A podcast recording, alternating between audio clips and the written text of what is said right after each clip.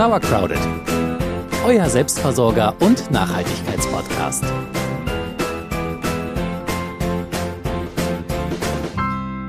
Jetzt geht's ja so langsam wieder los. Unsere Erntekörbe füllen sich. Ähm, wir haben auch schon den ersten Likör angesetzt, einen schönen Erdbeer-Rhabarber-Likör. Gelierzucker haben wir schon on stock, damit wir endlich Erdbeermarmelade kochen können. Ja, und so machen wir es eigentlich auch immer, wenn wir zu viel ernten. Also wenn wir so viel ernten, dass wir es nicht mehr aufessen können, dann füllen wir unsere Vorratsregale auf. Und darum wollen wir euch heute sechs Konservierungsmethoden vorstellen, die wir selber anwenden, damit ihr nämlich möglichst lange was von eurer Ernte habt. Und damit noch einmal herzlich willkommen zu Sauercrowded, eurem Selbstversorger und Nachhaltigkeitspodcast. Ich bin Celia. Und ich bin Jule. Lasst uns loslegen. Beginnen wir mit dem Einlagern. Ja, das Einlagern ist wohl die einfachste Variante der Konservierung, denn sie erfordert kaum Arbeit. Es ist aber leider so, dass sich nicht alle Gemüse- und Obstsorten zum Lagern eignen. Ähm, trotzdem könnt ihr viel Obst und Gemüse, also viele Lebensmittel äh, lagern, zum Beispiel Äpfel, Kartoffeln, Zwiebeln, Kohl und auch andere Wurzelgemüse. Dafür eignet sich ein dunkler, kühler Raum zum Beispiel sehr gut. Das optimale Lager ist mäusesicher gut belüftet, damit sich halt kein Schimmel bildet, äh, vor Sonnenlicht geschützt, äh, frostfrei und weder zu feucht noch zu trocken. Easy, oder? Super easy. Ähm, wir haben das Glück, in unserer Laube gibt's unter der Küche so ein 1,50 tiefes Loch ungefähr. Ähm, ja, und da hauen wir alles rein, was man so lagern kann. Bei uns sind es überwiegend Kartoffeln, muss ich gestehen. Und die halten sich da gut bis zum nächsten Frühling. Schön bewacht von den Spinnen. Ja, es ist mäusesicher, aber nicht spinnensicher und das ist für mich immer der absolute Horror, diese Luke aufzumachen, weil manchmal sitzen die halt auch auf der Luke und ich, naja, egal. Celia, kannst du bitte Kartoffeln aus dem Keller holen? Äh, wenn ihr keinen keinen Keller habt, der die Voraussetzungen erfüllt oder auch kein so schönes Loch unter eurer Laube wie wir, könnt ihr euch auch eine Erdmiete anlegen. Ähm, ja, da vergräbt man quasi das Gemüse, muss auch mäusesicher sein. Am einfachsten ist es, wenn ihr eine alte Waschmaschinentrommel findet. Die ist nämlich ja schon von allen Seiten zu. Da muss man dann nur noch die Seiten gut verschließen, ähm, einbuddeln das Ganze und alles ist mäusesicher. Solltet natürlich so einbuddeln, dass ihr oben noch rankommt, damit ihr das Gemüse im Winter auch wieder rausnehmen könnt. Für den Balkon können wir euch auch eine kleine Kiste mit Sand empfehlen. Da kann man dann zum Beispiel Möhren drin lagern oder auch Sellerie oder rote Beete. Ähm, der Sand sollte immer ein bisschen feucht sein und äh, ja, das Gemüse sollte da drin liegen, also auch bedeckt sein vom, vom Sand. Und wenn ihr es dann braucht, holt ihr es euch da einfach raus, spürt es ab und es müsste noch gut sein. Es gibt einige Sommergemüse, die sich auch bei Zimmertemperatur ganz gut lagern lassen. Ähm, Zucchini zum Beispiel hält sich sehr lange. Ähm, auch Kürbisse hatten wir schon bis in den Februar hinein äh, in der Wohnung gelagert. Tomaten kann man mitunter auch sehr lange lagern, wenn man sie grün erntet. Sie sind dann zwar natürlich nicht mehr so geschmacksintensiv, aber ich glaube, wir konnten auch gut bis November dann noch ja. äh, frische Tomaten, halbwegs frische Tomaten essen. Wichtig ist beim Lagern, dass ihr halt regelmäßig kontrolliert, ob alles noch okay ist. Also im Keller immer gucken, ob Schädlinge dran sind, knabbert einer an eurem Gemüse oder hat sich Schimmel breit gemacht. Dann sofort äh, das befallene Obst oder Gemüse rauspicken und entsorgen, damit sich das halt nicht gleich verbreitet und alle eure Vorräte vernichtet. Pros und Cons. Gucken wir uns abschließend noch die Pro- und Kontrapunkte des Einlagerns an. Ich würde ganz klar sagen, auf der Pro-Seite ist, dass man da wirklich wenig Vorbereitung, wenig Aufwand hat. Es sei denn, man muss halt das erste Mal dann ein Loch buddeln, wenn man sich zum Beispiel eine Erdmiete anlegen will. Wenn man das aber alles schon hat, easy peasy, einfach nur rein damit. Zweiter großer Pluspunkt, es braucht keinen Energiebedarf. Also du brauchst weder Strom noch irgendwie sonstige Energiequellen, alles easy. Ähm, der erste Punkt, der natürlich toll ist, setzt aber natürlich jetzt im Con-Bereich einen kühlen Keller oder einen kühlen Raum voraus. Den sollte man an der Stelle schon haben. Und zweitens sollte man den auch regelmäßig kontrollieren und äh, nachgucken. Also ein bisschen Zeit muss man da dann investieren. Also zumindest zum Reingucken so. Und vielleicht der dritte Negativpunkt ist, dass diese Konservierungsmethode des Einlagerns nicht für so viele Lebensmittel geeignet ist. Wir haben ein paar aufgezählt, für alles klappt das nicht, da muss man dann auf andere Methoden zurückgreifen. Und dazu kommen wir jetzt. Die zweite Konservierungsmethode ist das Einfrieren. Und ich glaube, das Einfrieren ist selbst denjenigen ein Begriff, deren Eltern äh, keinen Hof oder keinen Garten haben. In den meisten Haushalten wird schnell eingefroren, was sonst verderben würde. Also Obst und Gemüse lassen sich zum Beispiel wunderbar frosten, es erfordert eigentlich wenig Aufwand. Voraussetzung dafür ist natürlich eine Gefriertruhe oder ein Gefrierschrank. Wir haben das Glück, dass wir relativ schnell einen großen Gefrierschrank bekommen haben, der im Keller steht und der ist spätestens im September wirklich gut gefüllt mit unseren Ernteerträgen.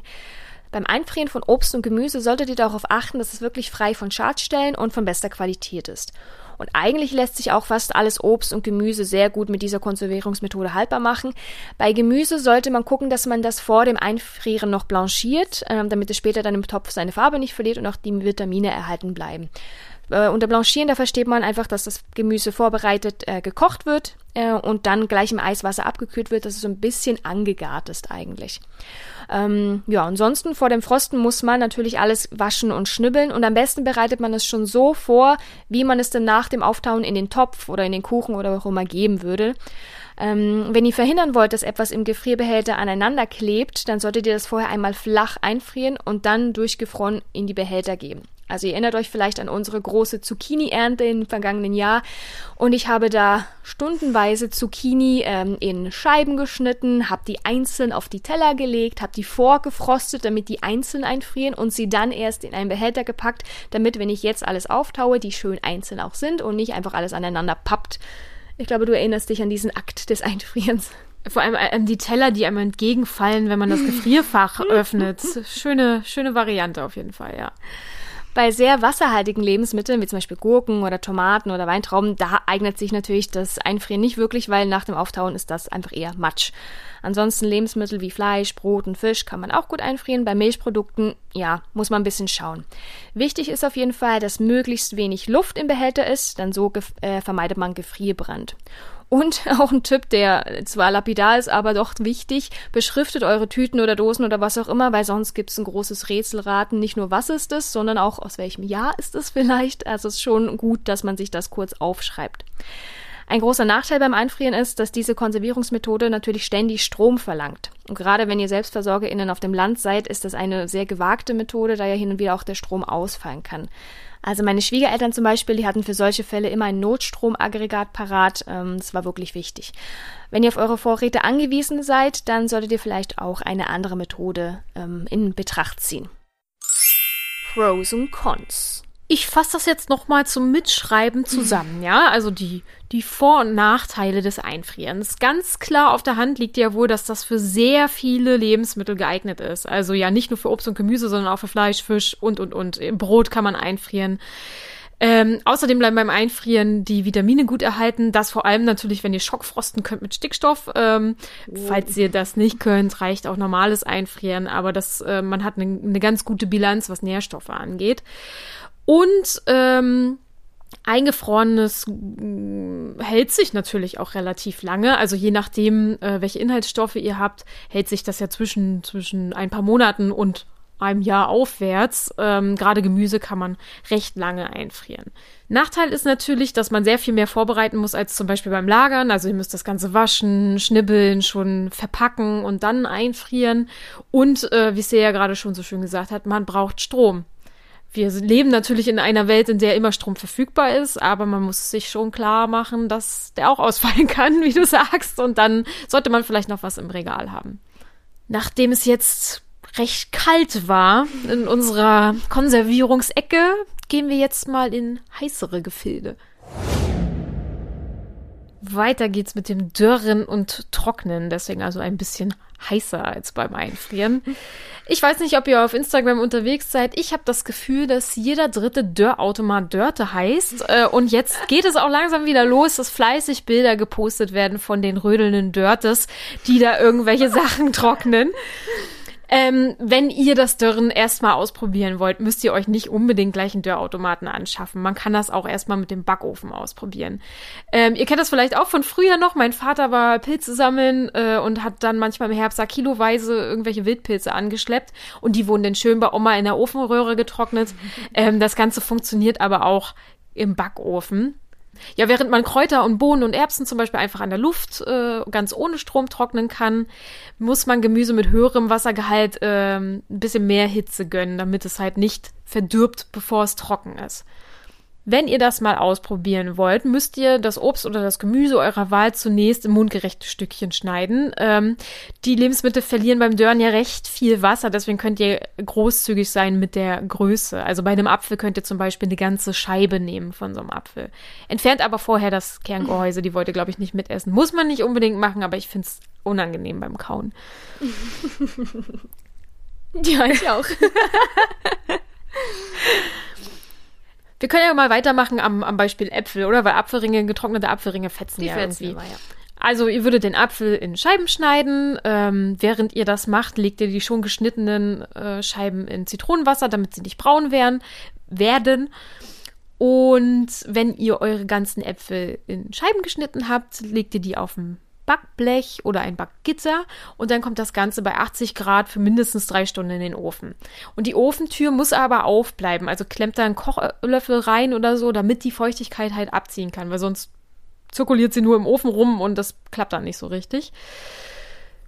Nach drei Stunden habt ihr lecker knusprige Apfelringe. Ähm, die Variante funktioniert auch für andere Lebensmittel. Äh, die Zeiten können natürlich ein bisschen variieren, je nach Wassergehalt. Tomaten brauchen natürlich sehr viel länger zum Trocknen als jetzt Äpfel.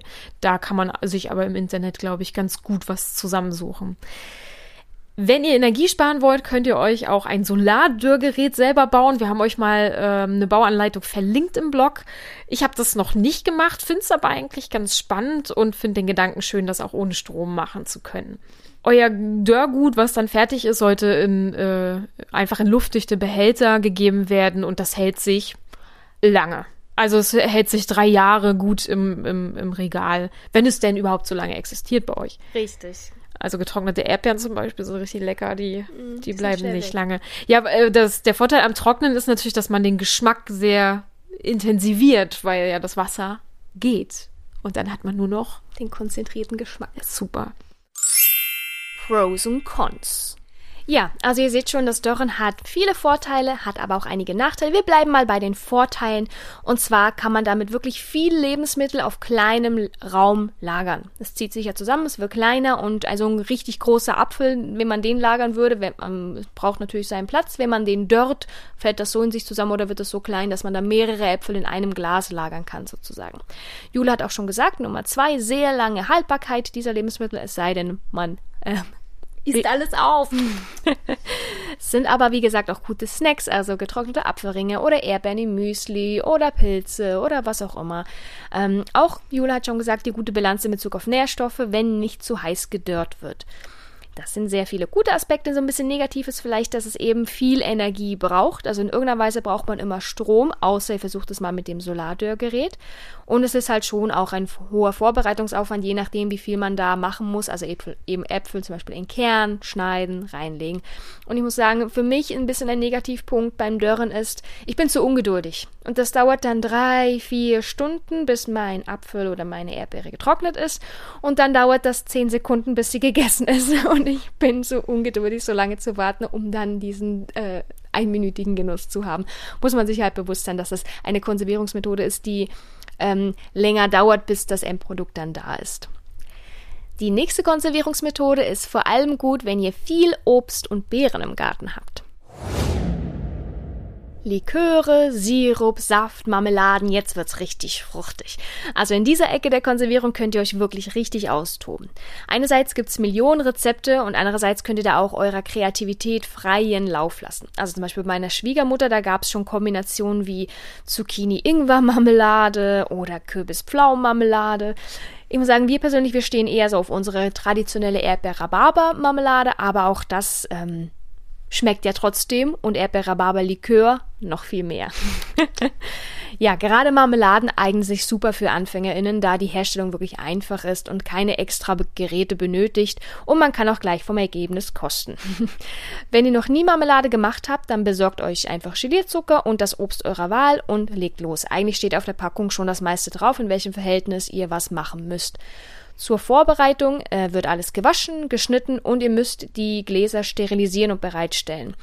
Die Gläser wascht ihr zunächst aus und dann entweder ein paar Minuten in kochendes Wasser oder bei 100 Grad in den Ofen stellen, damit es alles schön steril und keimfrei ist. Wir wollen ja keine Schimmelmarmelade haben. Und die Marmelade, die kocht ihr dann nach, Einwa nach Anweisung, nach Rezept in einem Kochtopf, berührt nach Bedarf oder wie auch immer und füllt auf jeden Fall dann die Marmelade heiß in Schraubgläser ab. Die werden sofort verschlossen und zum Abkühlen stehen gelassen.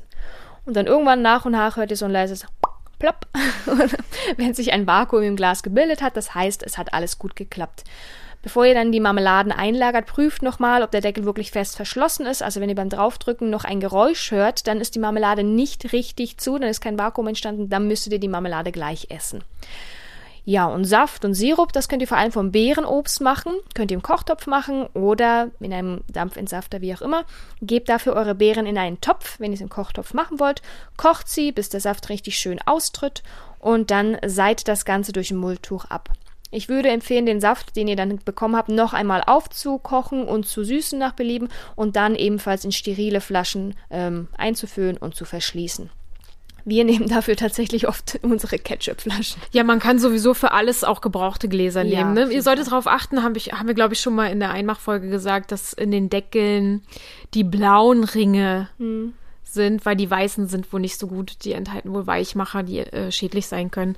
Äh, ist auch der Grund, warum man Marmeladengläser übrigens nicht unbedingt umdrehen sollte. Ich weiß, meine Mama macht das immer noch, dass sie das heiß einfüllt und dann äh, zuschraubt und auf den Kopf stellt. Aber weil sich diese Silikone oder was das da drin ist, lösen könnten, wenn es zu heiß wird, soll man das lieber nicht machen. Genau, man hat ja früher die Marmeladen umgestellt, damit auch der Deckel mit sterilisiert ist sozusagen. Durch, das, durch die Hitze. Ja, ne? genau, genau. Mhm. Ja. Gut, bleiben wir mal beim Saft und beim Sirup. Ähm, wenn ihr kein, also wenn ihr das ein bisschen, naja, anders machen wollt, statt mit einem Kochtopf, wenn ihr den Luxus habt. Wir zum Beispiel, wir haben uns recht schnell einen Dampfentsafter angeschafft, weil wir einfach unendlich viele Beeren im Garten haben und das hat sich einfach total gelohnt. Und die Bedienung ist wirklich super einfach. Einfach das Obst waschen, oben rein, anstellen, Wasser rein und dann läuft das von alleine. Die Beeren werden entsaftet und die Ausbeute kann sich wirklich, wirklich sehen lassen. Da kommen literweise Saft raus.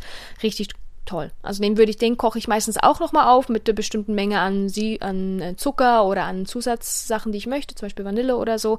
Und dann kann man das auch wieder in Flaschen abfüllen. Für Likör, da braucht es eigentlich nur das Obst, Schnaps und Zucker. Und in manchen Rezepten gibt es dann noch sowas wie Zimt oder Nelken oder Vanille oder so.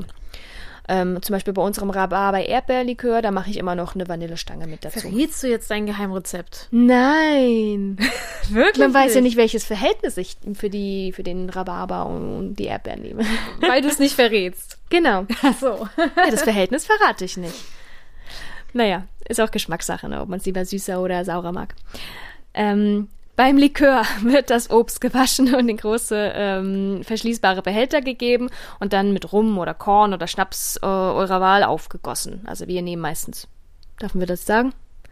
Korn. Korn. Aber Pflaumenlikör fand ich zum Beispiel mit, Mit Rum, Rum total besser. lecker. Mhm, mit Rum und richtig. Zimt ist richtig weihnachtlich dann. Genau. Auch da, da könnt ihr auch frei ausprobieren. Ähm, genau. Dann kommt noch viel Zucker dazu. Also wir nehmen da zum Beispiel Kandiszucker, weil der sich langsamer auflöst und das Ganze dann nicht einfach sofort eine süße Pampe ist, sondern nach und nach sich versüßt. Ja, und dann wird das Ganze verschlossen, für mehrere Wochen an einen kühlen Ort stehen gelassen und dann geht's irgendwann ans Abseilen und dann kann man den Likör auch wieder in Flaschen abfüllen, was ich nachher gleich tun werde. Ich werde nachher unseren Erdbeer-Rhabarber-Likör abseilen. Unbedingt. Pros und Cons.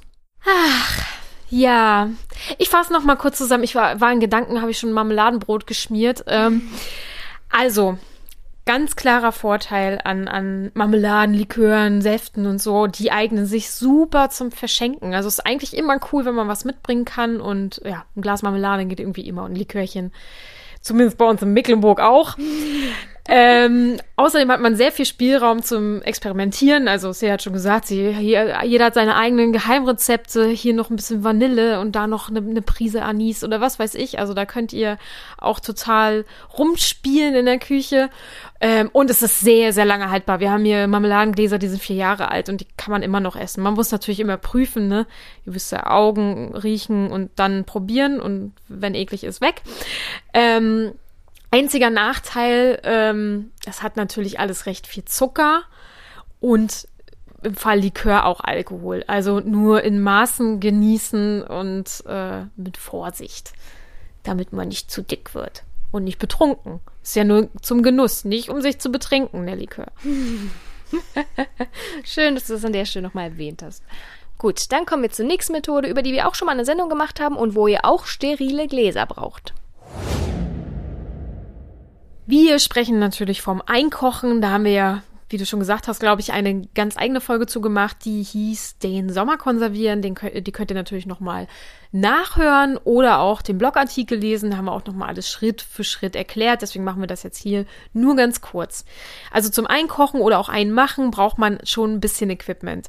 Also wir haben uns äh, tatsächlich gleich im zweiten Jahr äh, einen großen Einkochtopf zugelegt. Ähm, für den Anfang könnt ihr aber auch das Ganze in einem großen Topf machen oder auch im Backofen in einer Fettpfanne mit Wasser.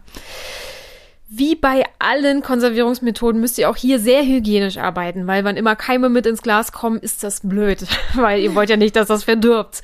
Und ihr solltet auch hier einwandfreie Lebensmittel verwenden, also nichts, was schon so kurz vorm Gammeln ist, sondern wirklich gute Qualität. Man kann Obst und Gemüse pur einkochen oder auch als äh, Soßen oder Suppen. Das ist natürlich eurer ja, eurem Geschmack überlassen. Wir kochen zum Beispiel Tomaten eher als Soße ein, äh, während man vielleicht Bohnen eher im Ganzen einkocht. Mm, ihr solltet darauf achten, dass der Fett- und Eiweißgehalt nicht so hoch ist, ähm, weil Fett sehr schnell ranzig wird. Ähm, das schmeckt dann einfach nicht mehr. Das, und, und Eiweiße können dann zu führen, dass sich Botulismus im Glas breit macht. Das haben wir schon mal erklärt. Das ist eine schwerwiegende Lebensmittelvergiftung, die durch Bakterien ausgelöst werden. Das ist auch der Grund, warum man zum Beispiel Bohnen zweimal einkocht. Die Bohnen haben sehr viel Eiweiß und um die Gefahr zu minimieren, kocht man die nach 24 Stunden noch ein zweites Mal ein. Ja, Einkochen ist auch eine Methode, die sich vor allem bei großen Mengen lohnt. Also während man natürlich auch irgendwie 500 Gramm Brokkoli einfrieren kann, sollte man zum Einkochen schon so ein paar Kilo parat haben, weil in so ein Einkochautomat passen zum Beispiel auch 15 Gläser und es wäre ja, Energieverschwendung, wenn man da nur drei reinstellt. Also wenn ihr richtig, wenn ihr 15 Kilo Tomaten äh, aus dem Garten mitgebracht habt, dann könnt ihr euren Ofen anschmeißen oder äh, eure Kochplatte erstmal Soße kochen und die dann einkochen. Und so habt ihr dann immer was Leckeres für den Winter, egal ob Soße für Pasta, Pizza oder was weiß ich. Pros und Cons. Also großes Plus fürs Einkochen ist, dass man hier auch eigene Kreationen machen kann, sei das jetzt eine Suppe oder eine Soße oder ähnliches, auch da sehr kreativ. Man braucht zweitens keinen Strom zur Lagerung, nur halt zum, ja, der Akt des Einkochens, aber danach ist gut, sozusagen. Und auch eingekochte Sachen, so wie bei Marmeladen und so weiter, sind super Geschenke. Also wenn man mit einem selbstgemachten Glas Tomatensoße ankommt, ich glaube, da freuen sich sehr viele Menschen darüber. Der Nachteil der Einkochmethode ist, dass es halt schon auch aufwendig ist. Also man bereitet ja alles schon auch zu, sei das jetzt Schnibbeln und Waschen und Kochen und so weiter. Und dann auch der Einkochakt an sich, der braucht schon ein bisschen Zeit. Wie Jule schon meinte, bei eiweißhaltigen Lebensmitteln ist die Gefahr vom Botulismus da. Da muss man halt wirklich gucken ähm, und was nicht schmeckt oder was komisch aussieht, nicht verwenden, Bohnen wirklich gut aufpassen und so weiter. Und das dritte ist, naja, man braucht halt schon ein bisschen Equipment. Also zum einen die Gläser, in die man es äh, abfüllen will und, da, will und da sollten das schon auch gute Gläser sein. Und äh, halt den Topf oder den Einkochautomaten, wenn ihr sowas habt und so weiter. Also ein bisschen Equipment ist dafür nötig. Ja, und dann zu guter Letzt machen wir das zuletzt, womit wir den ganzen Podcast angefangen haben. In der allerersten Sauercrowded-Folge haben wir euch erklärt, wie man Sauerkraut macht und das ist die Fermentierungskonservierungsmethode sozusagen. Und ich finde auch, es ist mit die spannendste Konservierungsmethode, weil wir machen da gar nicht so viel, sondern die ganzen Helferchen im Glas übernehmen die Arbeit, also die fermentieren, die arbeiten und wir können dann am Ende ein köstliches und meistens auch gesundes Produkt verspeisen. Ähm, wie schon gesagt, in unserem allerersten Beitrag haben wir Sauerkraut hergestellt. Wenn ihr da nochmal genauer gucken wollt, dann lest gerne im Blog nach oder hört nochmal nach. Man kann Kohl, Möhren, Bohnen, rote Beete, Gurken und ja, viele andere Lebensmittel milchsauer einlegen. Im Grunde braucht man nur Wasser und Salz, ein paar Schraubgläser oder aber einen Gärtopf. Und das Gemüse, das kann man, je nachdem wie man es möchte, entweder hobeln, salzen und kneten oder bei kleinem Gemüse, wie zum Beispiel Radieschen, da kann man eine Salzlake machen und die darüber gießen. Das Ganze kann entweder in einen Gärtopf und, man, und man füllt dann den Rand mit Wasser oder in Schraubgläser und da setzt man dann den Deckel nur so locker auf, damit das Ganze arbeiten kann. Das Ganze kann man dann sieben bis zehn Tage bei Zimmertemperatur gären lassen, bevor man es dann entweder abfüllt oder gleich verspeisen kann. Pros und Cons.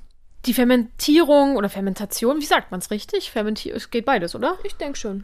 Also äh, fermentieren ist halt hat sehr viele Vorteile, weil man das äh, Lebensmittel zum Beispiel nicht erhitzt. Also der Kohl, den man dann gerieben hat, den, den, den muss man nicht kochen. Das heißt, alle Nährstoffe bleiben erhalten. Ist im Prinzip ja auch für äh, Rohkost geeignet, mhm. weil wirklich nichts ähm, erhitzt werden muss. Damit braucht man natürlich dann auch keine Energie. Ähm, und die Bakterien, die, die sich aufhalten im, im Glas, sind sehr gut für die Darmflora, also sehr, sehr gut für die äh, körperliche Gesundheit. Und ja, es ist natürlich ein absolutes äh, Superfood, was ihr da am Ende rauskriegt. Also egal ob Kimchi, ob ähm, Sauerkraut, ähm, saure Gurken, so, das ist, hat alles Benefits für euren Körper. Nachteil ist, ähm, dass das Fermentierte ja mit der Zeit so ein bisschen an Substanz verliert, also an Farbe und auch als äh, an Inhaltsstoffen, weil es natürlich, es ist ein Zersetzungsprozess. Mhm. Und ein Zersetzungsprozess geht halt irgendwie immer weiter. Ähm, deswegen solltet ihr das Ganze vielleicht nicht ganz so lange lagern.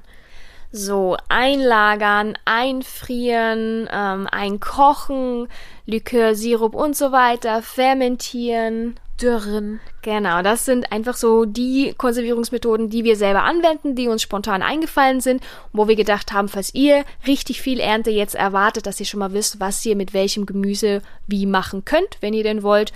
Und ja, wie immer kein äh, Anspruch auf Vollständigkeit. Ja, die unterschiedlichen Methoden, die wir euch vorgestellt haben, erhöhen auf jeden Fall die Vielfalt in der Vorratskammer und vieles eignet sich halt auch wirklich gut als Mitbringsel, wie ich finde. Also für die mhm. Grillparty irgendwie ein Chutney äh, oder danach halt noch ein Likör zum Anstoßen. Das kommt eigentlich immer ganz gut an. Es gibt natürlich auch noch andere Methoden. Man kann ähm, auch noch Gemüse in Öl einlegen. Also Chiliöl oder Kräuteröle könnt ihr machen. Ähm, oder Würzmischung. Wir hatten es ja letztens von Kräutern, einfach getrocknete Kräutern zu Würzmischung zu verarbeiten. Ähm, die kann man natürlich dann auch ewig lagern. Genau, aber ich glaube, wenn ihr alle diese Methoden so ein bisschen im Hinterkopf behaltet, dann werdet ihr schon das ein oder andere finden, damit ihr auf jeden Fall richtig lange was von eurer Ernte habt. Und wenn ihr noch andere Methoden habt oder wenn ihr gerne Ergänzungen habt, dann lasst es uns gerne wissen auf Instagram oder auf unserem Blog www.sauercrowded.de. So, und dann bleibt uns nur übrig, euch einen ganz, ganz schönen Sommer zu wünschen. Genießt die Sonne, ähm, erntet so gut ihr könnt, pflegt eure Pflanzen, erfreut euch dessen und verarbeitet eure Ernte so, damit ihr möglichst lange was davon habt. Wir verabschieden uns an der Stelle erstmal in die Sommerpause. Wir kümmern uns jetzt um Garten und uns selbst und sind dann im Spätsommer wieder für euch da. Habt einen zauberhaften Sommer. Wir freuen uns dann mit neuer Energie im August, September weiterzumachen. So ist es. Vielen Dank, dass ihr immer dabei seid. Wir wünschen euch was. Bis bald. Tschüss. Tschüss.